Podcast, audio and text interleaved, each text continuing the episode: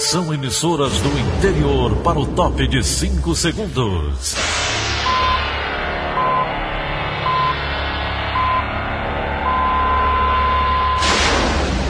A Verdinha leva o som cada vez mais longe. Rádio Sul Cearense de Brejo Santo, Cristal de Quixeramobim, Iracema de Ipu, Jornal Centro-Sul de Iguatu, Macambira de Poeiras, Tabajara de São Benedito, Oroz FM, Pioneira de Forquilha, Itataia de Santa Quitéria, União de Camocim, Educadora do Cariri do Crato, Líder FM de Itapipoca, Aquarela FM de Miraíma, Liberdade de Itarema, Carinhosa de Acopiara, Sertão Central de Senador Pompeu, Vale do Salgado de Lavras da Mangabeira, Vale FM de Nova Russas.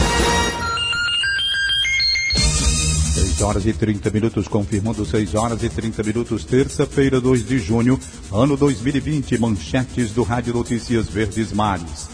Brasil registra 525.447 casos confirmados de Covid-19. Ceará chega a 3.188 mortes em decorrência da enfermidade. Camilo Santana afirma que a primeira fase do plano de retomada não está garantida. Roberto Cláudio anuncia fiscalizações para evitar aglomerações. Essas e outras notícias a partir de agora. CYH 589. Verdes Mares AM. Rádio Notícias Verdes Mares. 6 e 31 Saúde. Mais de 50 mil diagnósticos positivos de Covid-19 já foram registrados no Ceará. Os dados da plataforma IntegraSUS da Secretaria da Saúde, divulgados ontem, apontam 50.504 casos confirmados da doença, além de 3.188 mortes em decorrência da enfermidade.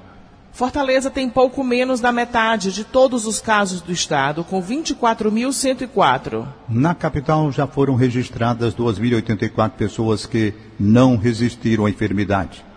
A quantidade de casos investigados do novo coronavírus é de 53.341 no Ceará. A primeira fase do plano de retomada não está garantida para o próximo dia 8 de junho. O governador Camilo Santana usou ontem as redes sociais e informou que as decisões sobre o plano de retomada serão baseadas nos indicadores de saúde. Segundo o governador, a próxima fase dependerá da evolução dos números da Covid-19 no estado. Nós estamos vivenciando um período de transição onde nós autorizamos algumas atividades econômicas iniciarem a sua abertura nesse período. Alguns setores da indústria, da construção civil e no comércio apenas três atividades: lojas de material de construção, salões e barbearias e lojas de equipamentos de saúde, tipo óticas. Tivemos a data de início da transição, mas para iniciar qualquer uma das quatro fases dependerá dos resultados e dos indicadores de saúde da Secretaria de Saúde do Estado do Ceará. Então, até o dia 7, nós vamos avaliar se será possível ou não, dependendo dos indicadores, de iniciar a primeira fase desse plano a partir do dia 8. Camilo Santana voltou a reforçar a importância das pessoas manterem os níveis de isolamento. É importante que a população saiba que a gente continua em estado de isolamento social. O isolamento social tem sido a principal medida para diminuir a transmissão e garantir salvar vidas no estado do Ceará sei dos transtornos que causa a população. Aliás, quero agradecer a compreensão que a população tem tido, inclusive aqui em Fortaleza, e nós encerramos o isolamento social rígido no último domingo. Portanto, quero agradecer, mas lembrando, alertando que a situação ainda é grave, mesmo com a diminuição da pressão nas UPAs, nos hospitais, mas nós temos que continuar estado de alerta, continua o isolamento social em todo o estado do Ceará e nós instituímos o isolamento social rígido até domingo em sete cidades é, do Ceará: Maracanaú, Calcaia, é, Itapipoca, Itarema, Acaraú, Camucim e Sobral. A pandemia ela está avançando e está aumentando, principalmente na região leste, litoral oeste e Sobral. E recomendei que todos os municípios no entorno desses municípios polos pudessem também instituir ações mais rígidas de proteção à população no enfrentamento a essa Covid-19. O governador também anunciou que mais 300 respiradores comprados na China devem chegar ao Ceará até o fim desta semana. E estamos mais com 300 respiradores comprados na China, já no depósito lá naquele país, para passar pelos procedimentos, passar pela alfândega, para que essa semana possam ser enviados ao Ceará. Então a gente espera até o final da semana receber mais 300 respiradores e com isso conseguir ampliar a rede de atendimento em todo o estado do Ceará, que tem sido feito esse trabalho importante na área da saúde.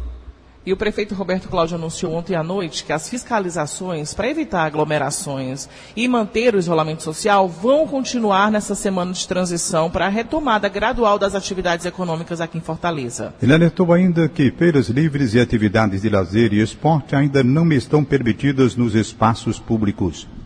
Não estão permitidas as atividades de lazer e de esporte em praças, espaços públicos e calçadões não estão permitidas ainda as ocupações das áreas de praia, as feiras livres e não estão permitidas atividades econômicas cotidianas ou pessoais que não estejam previstas naquilo que foi autorizado para essa semana. A gente vai continuar com essa operação no centro da cidade de Fortaleza ao longo dessa semana inteira para permitir que aquilo que esteja autorizado possa funcionar mas também para educar, orientar a população e controlar a entrada no centro, especificamente para aquelas atividades autorizadas. Mas vamos também fiscalizar calçadões e áreas públicas. A gente está enviando a equipe para fazer uma fiscalização educativa, de consciência e solicitar que essas pessoas voltem para suas casas, porque é bom que se registre, essas atividades ainda não estão autorizadas. Pelo menos 23 barreiras sanitárias da Secretaria da Segurança Pública passam a valer em municípios do Ceará com o novo decreto de isolamento social. O controle deve ser mantido até o dia 8 de junho. André Alencar. Uma das barreiras foi montada em frente ao Batalhão Especializado de Policiamento do Interior, no quilômetro 8 da CE 065, é continuação da Avenida General Osório de Paiva, em Fortaleza, dá acesso ao Maranguape, mas esse ponto aqui em especial fica em Maracanaú, na região metropolitana. A gente sabe que Maracanaú é um dos municípios onde as regras do isolamento social mais rígida passaram a valer a partir desta segunda-feira. A gente vai conversar agora com o comandante-geral da Polícia Militar no Estado, o coronel Alexandre Ávila. Coronel, o motorista que não apresentar motivos plausíveis para estar na rua, o que, que acontece com ele? Quando não estiver enquadrado nos itens previstos no decreto governamental, e municipal, ele deve retornar a Fortaleza. Isso constitui alguma prática delituosa, coronel? Ela, a princípio, constitui uma prática de transgressão do decreto. A gente primeiro faz uma orientação, uma conscientização. Se ele estiver sem máscara, há uma disponibilidade de distribuição na barreira, eventualmente. E se ele for reincidente, depois de ser anotada a placa, se ele tentar novamente, aí sim, ele poderá ser conduzido à delegacia. Coronel, a fiscalização vai ser por 24 horas? As 23 barreiras que hoje compõem o sistema de lockdown nessas sete cidades são 24 horas. Muito obrigado pelas informações. Lembrando que, segundo a Secretaria da Segurança Pública, mais de 300 mil veículos e pessoas passaram por esse tipo de fiscalização nas barreiras sanitárias desde que o lockdown foi instituído em Fortaleza no último dia 8 de maio. Para a Rádio Verdes Mares, André Alencar. O primeiro dia da fase de transição para a retomada da economia no Ceará teve um aumento de movimentação na capital. Os serviços de transporte coletivo registraram grandes aglomerações. Breno Albuquerque. A quantidade de pessoas e veículos no centro de Fortaleza na manhã desta segunda-feira já foi bem diferente. Muita gente circulando pelas ruas, até mesmo sem máscara. Algumas lojas voltaram a abrir e o trânsito começava a ficar complicado. Mesma situação dos terminais de ônibus. Já nas estações de metrô, a movimentação foi mais tranquila. Com o início da fase de transição econômica adotada pelo governo do estado, 17 cadeias produtivas retomaram as atividades. Igor Ribeiro, dono de uma barbearia que fica no bairro Dionísio Torres, diz que o local passou dois meses fechado. Ele tentou adaptar o serviço atendendo os clientes em casa. Hoje pôde reabrir as portas com todo o cuidado. Quando eles estão fazendo um agendamento, eles já recebem uma orientação de que eles precisam vir aqui com máscara, eles não vão poder tirar a máscara. Os barbeiros já estão aqui preparados para receber ele também com máscara, com luva e todo o material constantemente que eles usam é limpo, é higienizado a cada atendimento. O setor da construção civil também retornou às atividades, com 30% da força de trabalho. As obras não podem ter mais de 100 operários. O presidente do Sinduscom, Patriolino Dias de Souza, explica como foi o primeiro dia de retomada das atividades. O primeiro dia da construção civil foi para poder reorganizar os canteiros, colocando mais lavatórios, instalando as estações de álcool em gel, ah, deixando pronto toda a parte que vai recepcionar os trabalhadores. Em uma obra que fica no bairro Janguruçu, além do uso obrigatório de máscaras e protocolos de higiene, os funcionários passam por um questionário antes de iniciar o serviço. É o que explica o empresário Igor Sales. Medir a temperatura, fazer uma entrevista com os funcionários, se ele teve contato, se ele teve Covid. E aí a gente tem uma tabela de pontos, né, que até 12 pontos ele é considerado nível baixo. Acima disso, o intermediário chegar a 24 pontos, ele não pode entrar dentro do canteiro. Brenda Albuquerque para a Rádio Verdes Mares. O número, o número de, mortes de mortes por, por Covid-19 COVID nas UPAs de Fortaleza caiu cerca de 40% na última semana de maio. Quem tem os detalhes é a repórter Rafaela Duarte. Os óbitos por Covid-19 em unidades de pronto atendimento do Ceará tiveram uma queda de 40,2% na última semana de maio, quando o total de pacientes que faleceram pela doença ficou com 101 casos. Um número bem menor conforme divulgado pela Secretaria Estadual de Saúde do Estado do Ceará. Por outro lado, o acumulado do mês apresenta um aumento. O Ceará encerrou o mês de maio com 550 mortes por Covid-19 em unidades de pronto atendimento. Durante o período entre 18 e 24 de maio, sete dias antes da última semana, foram 169 mortes. Como havia dito, uma redução de 40% que resultou em 101 pacientes que acabaram falecendo pela doença na última semana deste mês de maio. Rafaela Duarte, para a Rádio Verdes Mares. Em Juazeiro do Norte, grande polo calçadista, as empresas se adequam aos poucos à retomada gradual da economia. Os detalhes estão com o repórter Tony Souza.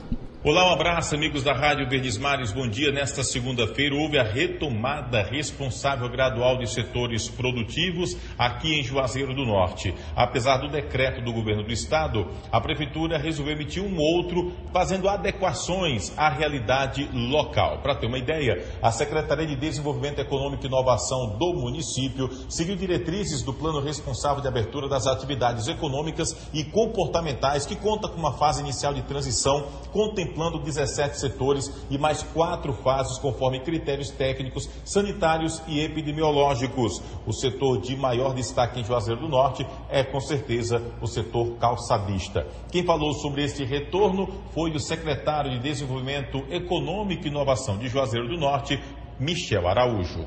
Principalmente a indústria calçadista voltou em torno de 20% dos funcionários, a indústria de confecção também. Já a indústria da construção civil, ela retoma com 30% dos funcionários.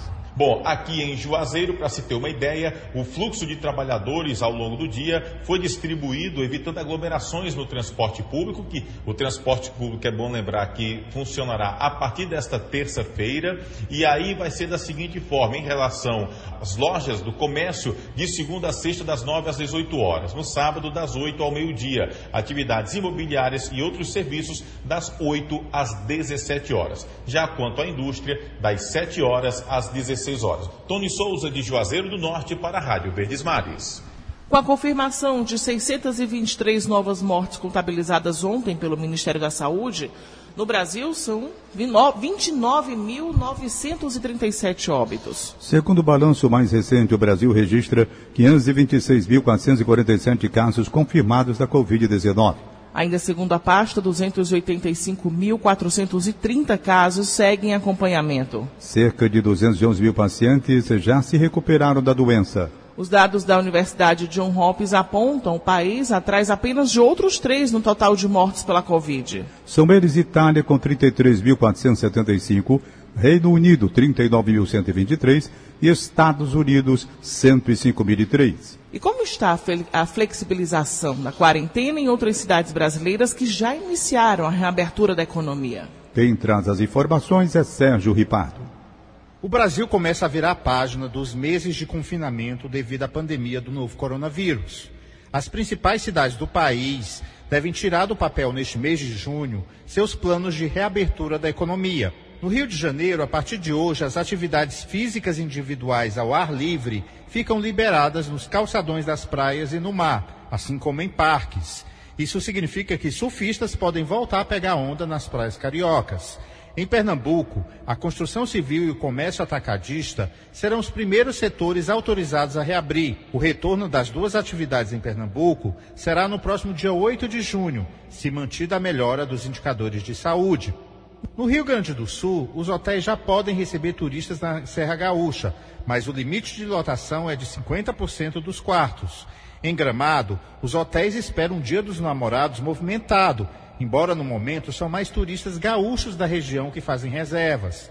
Na Europa, a retomada da economia está mais adiantada. Hoje, Paris, capital da França, vai reabrir seus famosos cafés, bares e restaurantes. Na Inglaterra, as escolas voltaram a funcionar ontem. Os britânicos também receberam autorização do governo para retomar as competições esportivas. Na Rússia, o comércio também reabriu as portas e os moradores da capital Moscou agora podem sair para passear, mas sempre de máscaras e em horários específicos. Em Roma, depois de quase três meses de fechamento, o Coliseu, o local turístico mais visitado da Itália, também reabriu ao público ontem, mas o movimento foi muito fraco. Só 300 pessoas reservaram ingressos. Antes da pandemia, 20 mil pessoas costumavam lotar o monumento. Sérgio Ripado, para a Rádio Verdes Mares. E com as visitas suspensas por conta da pandemia, detentos do sistema penitenciário cearense têm se comunicado com familiares através de cartas virtuais. Batizado de mensagem de amor, o projeto recebe por e-mail o texto dos parentes e repassa aos internos, depois de um filtro da Secretaria da Administração Penitenciária. Até agora, mais de 4 mil interações foram feitas. A supervisora do serviço, Cristiane Lima, tem mais detalhes sobre a iniciativa. A SAP criou esse projeto Mensagem de Amor, que é a carta e-mail, onde a família pode estar enviando uma correspondência por e-mail, ela vai ser entregue ao interno ou à interna, e aí eles vão dar respostas e essas respostas vão ser enviadas de volta para esse e-mail que a família enviou né, onde ela vai ter o retorno para a resposta que ele vai dar para a família, né, uma forma de se comunicar, de diminuir esse distanciamento, né, que a gente entende que é importante, é a gente ter notícia, e também aquele interno, aquela interna receber notícia de fora e vice-versa, né? Tanto um como o outro é, ter essa forma de comunicação que a gente entende que é muito importante nesse momento, que alivia um pouco essa sensação que a gente tem é, da distância. Vamos agora direto para a redação integrada do Sistema Verdes Mares, conversar com os jornalistas Gioras Xerez. Bom dia, Gioras. Muito bom dia, Daniela. Bom dia, Tom Barros. Bom dia, ouvintes. Uma jovem grávida de quatro meses foi presa um adolescente apreendido, suspeitos de uma série de assaltos no sítio São João, aqui em Fortaleza, na noite desta segunda-feira. Segundo a equipe do grupamento tático motorizado da Guarda Municipal, os agentes faziam um patrulhamento de rotina na região quando foram abordados por uma das vítimas, que havia sido atacada pelo casal na Avenida Castelo de Castro. Durante as buscas da mulher identificada como Maria Joelma de Souza Ribeiro, de apenas 21 anos, e o adolescente de 17 anos, com passagens por assalto e receptação, foram localizados na Rua Verde 2.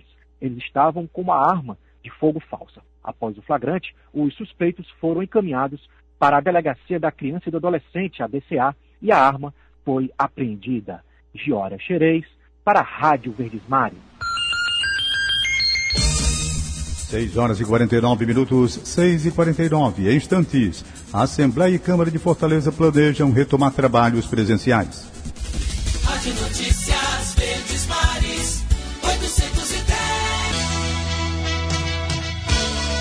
Rádio Notícia Verdes Mares. 6 e 50 Política. A Assembleia Legislativa e a Câmara Municipal de Fortaleza fazem planejamento para retomar os trabalhos presenciais. As casas legislativas aguardam decreto e protocolos do governo do estado. Wagner Mendes. A retomada dos trabalhos tem gerado preocupação entre os parlamentares. Nos bastidores, ainda muita incerteza de como serão adotadas as medidas de segurança. Na rotina dos deputados estaduais, é possível que ações já adotadas no início da pandemia sejam mantidas, como o acesso restrito a parlamentares, servidores, funcionários terceirizados e prestadores de serviço, entrada restrita pela Rua Barbosa de Freitas, aferição de temperatura, higienização das mãos na entrada e o uso obrigatório de crachá pelos servidores. Já na Câmara Municipal, as medidas também devem passar pela restrição do acesso a vereadores, servidores, funcionários terceirizados, prestadores de serviço.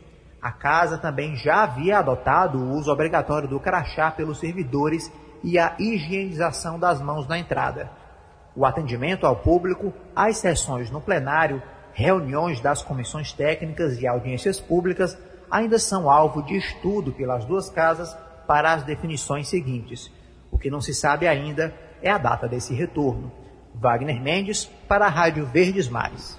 6h52. A gente agora vai falar de uma candidata a deputada estadual nas eleições de 2018 no Ceará, que é alvo de uma operação da Polícia Federal que foi deflagrada ontem e que investiga um suposto desvio de recursos do fundo eleitoral. A operação chamada de Spectrum cumpriu quatro mandados de busca e apreensão. Mais detalhes com a repórter Alessandra Castro. A Polícia Federal cumpriu ontem quatro mandados de busca e apreensão na sede do Partido Social Liberal, PSL, em Fortaleza, na residência de uma ex-candidata a deputada estadual pela legenda, investigada no caso das candidaturas laranjas no Ceará, numa empresa gráfica e na residência do proprietário dela.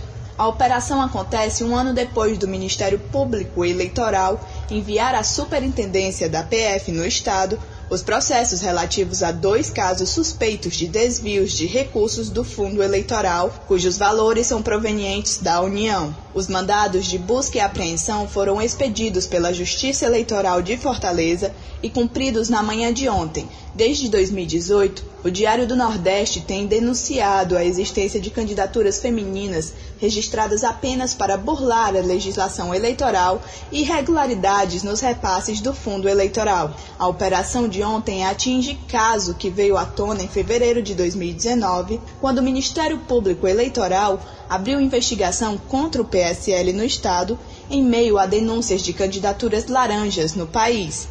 Além desse processo, está na PF também a investigação de repasses envolvendo o Partido Republicano da Ordem Social, PROS, no Estado. As buscas da Polícia Federal dizem respeito a repasses de 151 mil da direção nacional do PSL para então candidata a deputada estadual Gislane Maia, às vésperas da eleição de 2018. As informações completas sobre o assunto você confere no site do Diário do Nordeste. Alessandra Castro para a Rádio Verdes Mares. Vamos agora ao comentário de hoje do jornalista Inácio Aguiar. Olá, amigos da Verdinha. O Tribunal de Justiça do Ceará prepara para esta semana uma portaria atendendo a uma demanda dos advogados, promotores e defensores públicos.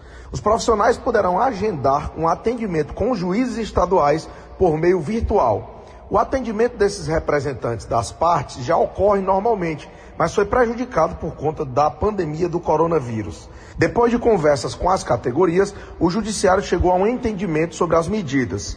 Os advogados, por exemplo, vão poder fazer um agendamento de videochamada com o magistrado. Essa era uma das reclamações da categoria desde o início da crise do coronavírus. A OAB apoia essa medida.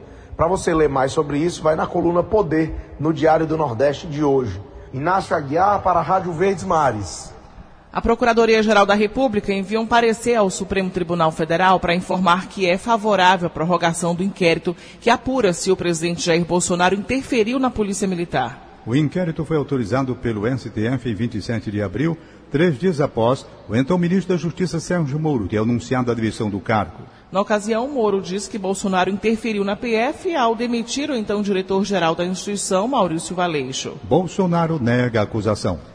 E agora vamos à participação de Egídio Serpa. Bom dia, Egídio. Bom dia, Daniela de Lavor. Bom dia, Tom Barros. Bom dia, ouvintes. Eu conversei ontem à noite com empresários da construção civil sobre como foi o primeiro dia da reabertura das atividades das construtoras cearenses que estiveram paralisadas nos últimos dois meses por causa da pandemia do coronavírus.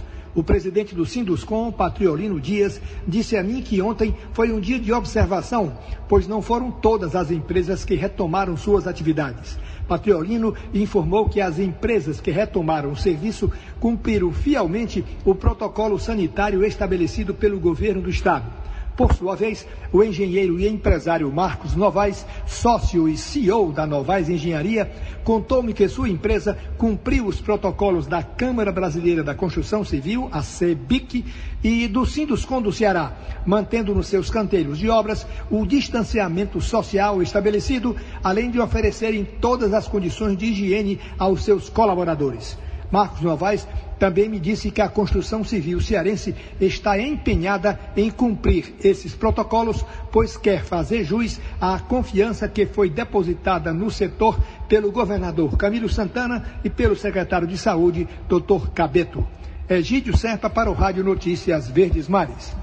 Cerca de 26 milhões de pessoas ainda podem receber a segunda parcela do auxílio, auxílio, emergencial. O calendário seguirá de acordo com o mês de nascimento do beneficiário até 13 de junho. Hugo Renan do Nascimento. A informação foi confirmada pelo presidente da Caixa Econômica Federal, Pedro Guimarães.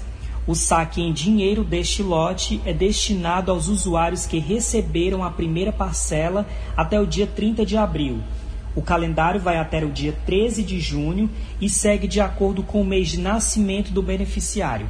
Hoje é a vez das pessoas nascidas em março sacarem o benefício. A estimativa é que sejam mais de 2 milhões e meio de usuários nessas condições. O serviço pode ser realizado em caixas eletrônicos, lotéricas e agências da Caixa.